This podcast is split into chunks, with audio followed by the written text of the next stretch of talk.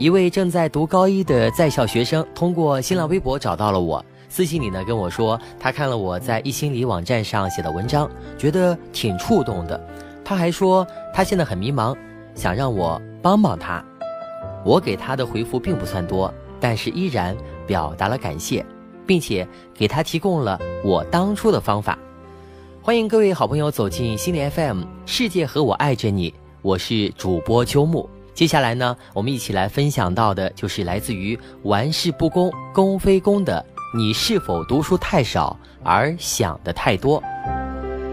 我告诉那位高一学生，当我坚持不下去的时候，就想一想最亲或是最爱的人，他们在时时刻刻呢都是偷偷的注视着我，我不能让他们失望。其实说实话吧，我当年读高中的时候，并没有他所描述的那般迷茫。只是到了大学才一发不可收拾的，所以坦白说，我并没有这方面的经验，也不知道这样的方法是否对所有人都是有效的。然而，我并不想让他失望。作为大学刚毕业的我，能够给予的建议也就只有这些了。前些天在微博上看到了这样的一个故事：有个年轻人特别崇拜杨绛先生。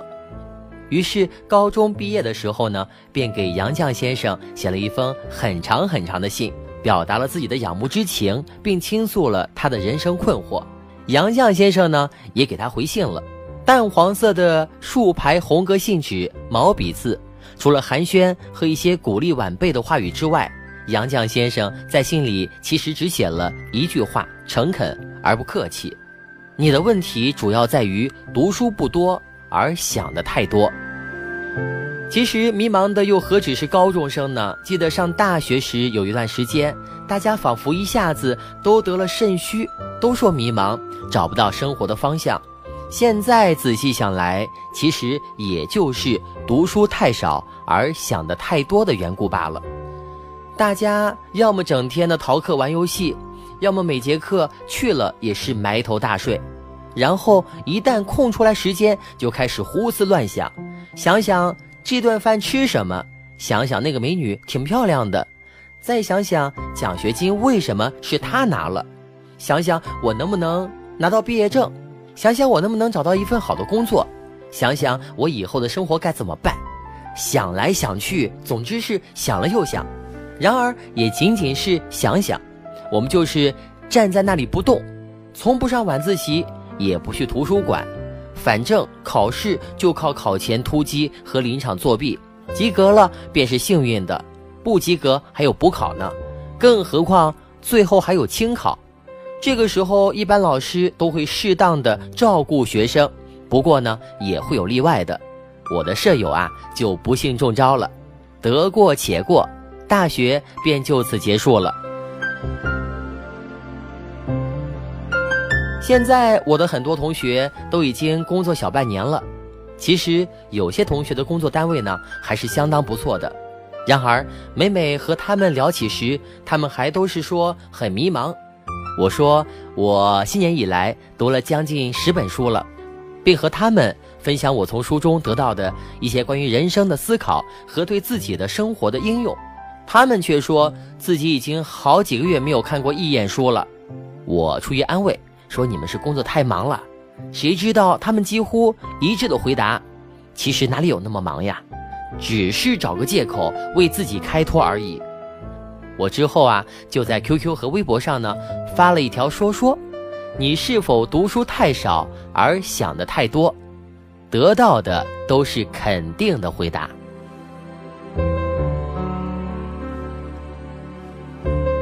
这些天我一直在思考。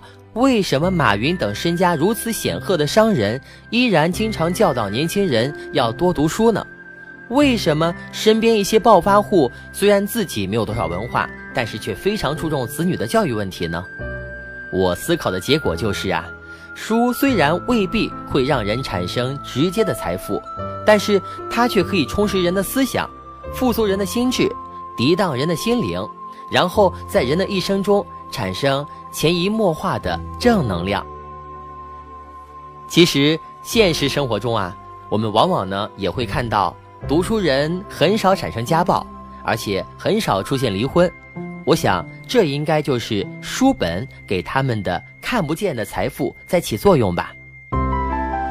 究竟读书可以对一个人产生多大的作用？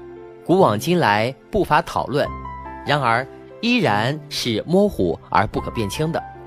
但是大家都承认一个事实，那就是读书总归是有用的。我知道一谈到开卷有益，肯定就会有不少的反对的声音出现了。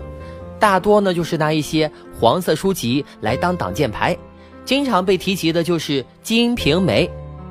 其实啊，看过这本书的人都知道，这部百万字的小说不良内容仅有不足五千字，而且现在市面上的版本呢也大多剔除掉了这些内容。所以看本书，只要你不是居心不良，应该不会有什么问题，而且呢还会有不少的收获。你会对封建社会有一个更深入的了解，更何况世界上的书种类那么多，黄色书籍只不过呢是其中一部分，一般都难登大雅之堂，你也就不会看到。从这个角度来讲呢，看到了也许就是你的问题了，不是吗？就我个人而言，我觉得读书对我来说呢，巨大作用除了熏陶之外，更多的是一种克制。比如读了美国作家简和元的《拖延心理学》，我才发现了拖延问题的根源，并且努力的改变自己的一些拖延习惯。读了美国作家庞龙的《宽容》，我就开始试着去善待和理解所有的人。读了弗兰克尔的《追寻生命的意义》，我才知道了活人和死人的区别。人活着要将苦难当作忍受，以待以后。啊，读了太多的书，我会不由自主的来接受所有人的观点，尽管呢也不见得全部理解，毕竟啊，理解呢是一种奢侈品嘛。有人说迷茫是青春的必需品，我不同意。我承认青春肯定是会迷茫的，但是它未必是必需品。迷茫的本质就是精神空虚，与青春并没有太多关系。有的人直至死去也依然迷茫，也许我们把书称作精神食粮，就是这个原因吧。古人不是也说“书中自有黄金屋，书中自有颜如玉”吗？我们中国人啊，特别喜欢断章取义。谈到读书，他们便又会举出《三国演义》里的马谡的例子来反驳你，于是“百无一用是书生”这顶帽子便经久不衰了，而且。大有不久的将来，一定会发扬光大的趋势。你看，由于这些年大学生就业率不好，于是很多农村的孩子都早早的辍学了。家里人让他们学一门手艺，以便早点结婚生子，完成传宗接代的历史光荣使命。毕竟啊，无后为大嘛。其实读书和纸上谈兵并不是一回事儿，很多书籍都是提倡实践的，而且。越来越多的书都是作者亲身实践的足迹。谁成天坐在家里都写不成一本可以被称为著作的书，也许哲学家呢除外。但是其实当代社会已经越发的注重哲学了，因为我们发现哲学其实往往实践渗透在各种学科当中，而且毛泽东思想至今仍然被不少商人和官员奉为圣经呢。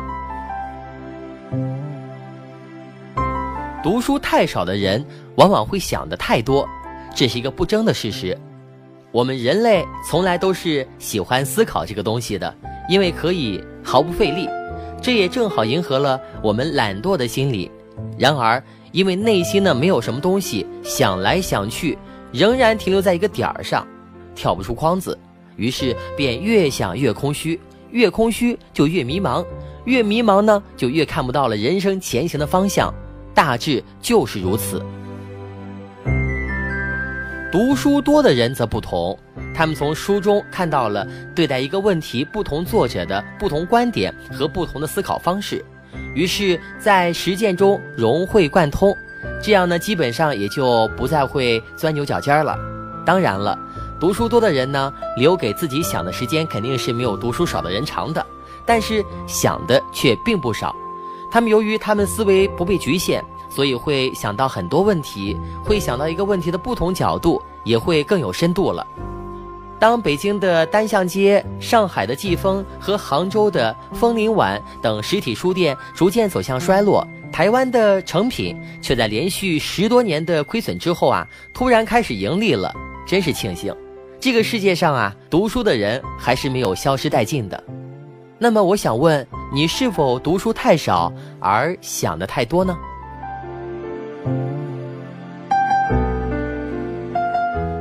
好了，感谢大家收听本期的节目。